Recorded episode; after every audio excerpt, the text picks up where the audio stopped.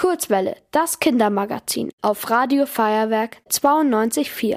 Hallo, ich bin Finn von der Kurzwelle und ich führe heute ein Interview mit Orkun Kirdük oder einfach Oggi. Hallo Oggi. Hallo. Letztes Jahr bist du mit dem Fahrrad von deiner Heimat in der Pfalz bis nach Istanbul geradelt. Aber nicht nur das. Du hast auch noch einen Kühlschrank auf dem Gepäckträger. Warum das alles? Ich bin das Jahr zuvor auch mit dem Fahrrad geradelt von meinem Heimatort Eisenberg bis nach äh, Portugal. Bin ich durch Frankreich gefahren, Spanien und auf dem Trip hatte ich äh, die letzten 1000 Kilometer ein Surfboard dabei. Und zwar, weil ich an der Küste in Portugal, da wollte ich surfen. Und ich habe mir dann gedacht, hey, das wird ja bestimmt mega schwer und anstrengend, mit dem Surfboard irgendwie die Küste runter zu radeln, 1000 Kilometer lang. Aber es war eigentlich total easy und nicht so eine große Herausforderung, wie ich mir das so vorgestellt hatte. Deswegen habe ich mir überlegt, für nächstes Jahr, also jetzt letztes Jahr, brauche ich eine größere Herausforderung und äh, was wäre dann das größte und sperrigste und das schwerste, der schwerste Gegenstand? Und das ist ein Kühlschrank. Und ich wollte natürlich auch der er die erste Person sein, die sowas jemals gemacht hat. Okay, dann habe ich dir jetzt mal zugehört. Ich finde es ziemlich spannend tatsächlich. Du hast das alles ja nicht nur für dich selbst gemacht. Wie konntest du bei der Fahrradtour auch vielen anderen Menschen helfen? Ja, genau. Also ich habe geplant, dass ich das mache und ich dachte mir, naja, wie kann ich das jetzt mit einem guten Zweck verknüpfen? Ich will schon was für die Allgemeinheit machen oder jetzt in dem Fall auch für äh, Deutsche Kinderkrebsstiftung. Sind ja Kinder, die es auch nicht so einfach haben und Krebs haben. Und da habe ich eine Woche vorher, habe ich das so publik gemacht, also jetzt auf meinen sozialen Kanälen, Instagram und Facebook und habe gesagt, naja, ich starte in der Woche meinen Trip und äh, die Spendenaktion, die geht jetzt schon los. Und wenn die Spenden 333 Euro äh, erreichen, also ich habe das so gestaffelt, dann nehme ich einen äh, Toaster mit, ab 666 Euro eine Mikrowelle und ab 1000 Euro einen Kühlschrank. Also ich wollte eigentlich, dass Leute spenden, weil die sagen, hey, ich will sehen, wie der Typ mit einem Kühlschrank von Eisenberg, von meinem Heimatort bis nach Istanbul radelt und deswegen spende ich. Ich habe es aber auch nicht so hoch angesetzt auf 1000 Euro, weil ich den Kühlschrank auch unbedingt mitnehmen wollte. Deswegen, genau. Okay. Wie lang hat die Fahrt nach Istanbul denn gedauert? 87 Tage hat es genau gedauert. Aber ich muss auch dazu sagen, ich habe halt zwischendurch, wenn, wenn ich irgendwo einen coolen Ort gefunden habe oder mich mal ausruhen wollte, zwei Tage gestoppt. In Kroatien hatte ich auch Corona gehabt, zwei Wochen. Also da musste ich mich auch einfach ausruhen. Ich habe auch danach gemerkt, dass meine Lungen noch nicht so fit sind. Deswegen habe mir da Zeit gelassen, also 78 Tage. Wie hast du dich auf diese anstrengende Reise vorbereitet?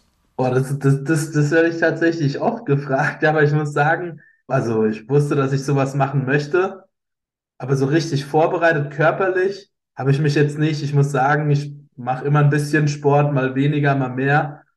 Aber das war ja auch kein Wettrennen. Also ich habe ja das bin es entspannt angegangen. Die erste Etappe bis nach München, da waren jetzt nicht so viele Berge und dann hatte ich schon abends als Muskelkater oder so, aber das ist auch okay. Also körperlich habe ich mich nicht vorbereitet. Das ist auch so, so ein Trip, das ist auch viel mental. Also ich wusste, es wird kalt sein und so, also mental war ich schon drauf vorbereitet. Ich wusste, was auf mich zukommt, weil es halt auch nicht mein erster, meine erste Fahrradreise war, aber körperlich habe ich mich da nicht drauf vorbereitet. Aber ich muss auch sagen, ich bin jetzt nicht, also ich bin schon meistens ein bisschen fit. Okay, dann ich kann mir überhaupt nicht so richtig vorstellen, wie das abgelaufen ist. Also, wo du geschlafen hast, was du gegessen hast und so weiter. Kannst du mir ein bisschen davon erzählen? Ja, gerne. Also, ich wusste, ich habe ein Zelt dabei. Da habe ich dann einfach, wenn ich dann müde wurde oder so, habe ich dann mir einfach die letzte Stunde, wenn ich wusste, okay, ich fahre jetzt noch eine Stunde oder eine halbe Stunde, so ganz genau wusste ich das nie, aber die, ich muss mich ja auch nach der Sonne richten. Wenn die Sonne untergeht oder bevor die untergeht, habe ich meistens schon so geguckt, was wären da so geeignet, jetzt irgendwo ein bisschen abseits, nicht in der Nähe von Häusern, im Wald oder auf irgendeinem Feld, bisschen versteckt, dass mich auch keiner entdeckt. Da habe ich dann mein Zelt aufgeschlagen. Und ja, klar, essen musste ich halt immer die ganze Zeit, also das ist gerade so ein Trip, da, da ist man die ganze Zeit eigentlich nur am Essen, alle zwei Stunden. Und da musste ich schon gucken und mich so ein bisschen dann äh, schauen, wo der nächste Supermarkt ist, weil das ist total wichtig. Weil man kann nicht so viel mitnehmen, das ist ja alles schwer. Vor allen Dingen auch Wasser. Wenn ich gesehen habe, dass in so einer kleinen, in so einem kleinen Dorf, dass Leute gerade aus ihrem Haus rauskommen oder in ihr Haus reingehen, Da habe ich die dann immer angequatscht und angesprochen, habe gemeint, hey, könnt ihr bitte mein Wasser auffüllen? Und die waren auch, die Menschen waren auch alle voll lieb. Und die haben mir dann mein Wasser aufgefüllt, weil Wasser ist ja auch ziemlich schwer. Ein, ein Liter Wasser ist ja ein Kilo. Deswegen musste ich sowas einfach immer dann spontan, das kann man ja nicht planen, immer dann gucken, wie, wo ich das mache und wie ich das mache. Aber das klappt immer. Die, man, wenn man sich auf die Menschen verlässt, dann Meistens sind die auch lieb und helfen einem. Ich höre dir die ganze Zeit zu, deine Stimme ist so angenehm. Oh, ja, vielen Dank. Was war die größte Herausforderung bei der Fahrt? Die größte Herausforderung, das ist, das war für mich ganz klar, also die, die Alpen generell, weil so der Kühlschrank, so ein Kühlschrank, der wiegt auch ein bisschen was. Der hat jetzt 30 Kilo gewogen und äh, der, also die größte Herausforderung war eigentlich der Großglockner, das ist der höchste Berg in Österreich. Also ich war da natürlich nicht auf der Spitze von dem Berg, aber auf der Passstraße an der höchsten Stelle da. Und an dem Tag habe ich, glaube ich, 2500 Höhenmeter gemacht. Da hatte ich teilweise schon auch ein bisschen Schmerzen und musste schon auch einige Pausen einlegen.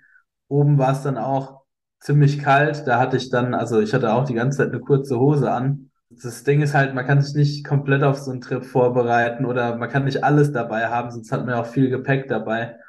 Und es war echt schon, also eine Herausforderung im Sinne von körperlich, aber auch mental natürlich, ne? Wenn man dann weiß, okay, jetzt schneit's oder fängt es auch noch an, so ein bisschen zu regnen, dann muss man einfach durchziehen und weitermachen, weil man dann weiß, okay, heute Abend oder vielleicht sogar nicht heute Abend, sondern eher morgen bin ich wieder irgendwo im Warmen. Das war halt schon die größte Herausforderung. Ist dir auch mal etwas Lustiges passiert? Was Lustiges? Ich habe viele Tiere gesehen also jetzt im Endeffekt finde ich es lustig, aber ich weiß nicht, ob ich es zu dem Zeitpunkt lustig fand. Da, ich, da war ich halt nachts im Wald und da, da habe ich halt irgendwas gehört und da war das halt ein Wildschwein und es war auch ziemlich nah. Und später ist mir dann halt eingefallen, dass es eigentlich meine Schuld war oder was heißt meine Schuld? Ich habe halt meine, mein Essen nicht so gut eingepackt und die, die riechen natürlich ziemlich gut. Und äh, das war halt ein bisschen blöd von mir, in dem Moment vielleicht nicht ganz so lustig, aber jetzt finde ich es lustig und kann darüber lachen. Also es ist auch nichts passiert dann, aber ja. Zum Glück. Ich bin mir sicher, dass du dabei auch viel lernen konntest. Was hast du von der Reise mitgenommen? Ja, auf jeden Fall, dass wenn man sich ein Ziel setzt, wenn man etwas möchte, dann kann man das auch schaffen. Also egal, was für ein Ziel man hat und egal, wie verrückt die Idee ist. Am Anfang, als ich das äh, meiner Familie oder den Menschen, die ich lieb, erzählt habe, und die wissen ja schon, dass ich verrückt bin. Die hat, die haben halt gesagt so, ey, Oggi, das ist ja alles schön und gut, aber wieso ein Kühlschrank? Das hat, das haben die halt auch nicht verstanden. Ich habe das denen natürlich versucht zu erklären, aber das, das, das geht nicht. Als ich es dann gemacht habe oder als ich dann fertig damit war, fand es dann jeder cool. Und als ich es geschafft habe, aber am Anfang hat es auch keiner verstanden. Und für mich ist einfach, egal was man macht, man muss es wollen. Und es muss auch keiner verstehen, außer man selbst. Wenn man es selbst will und selbst versteht, dann muss man es einfach machen, wenn es für einen selbst Sinn ergibt. Und man muss gar nicht immer auf die anderen hören. Also, das waren jetzt schon alle Fragen.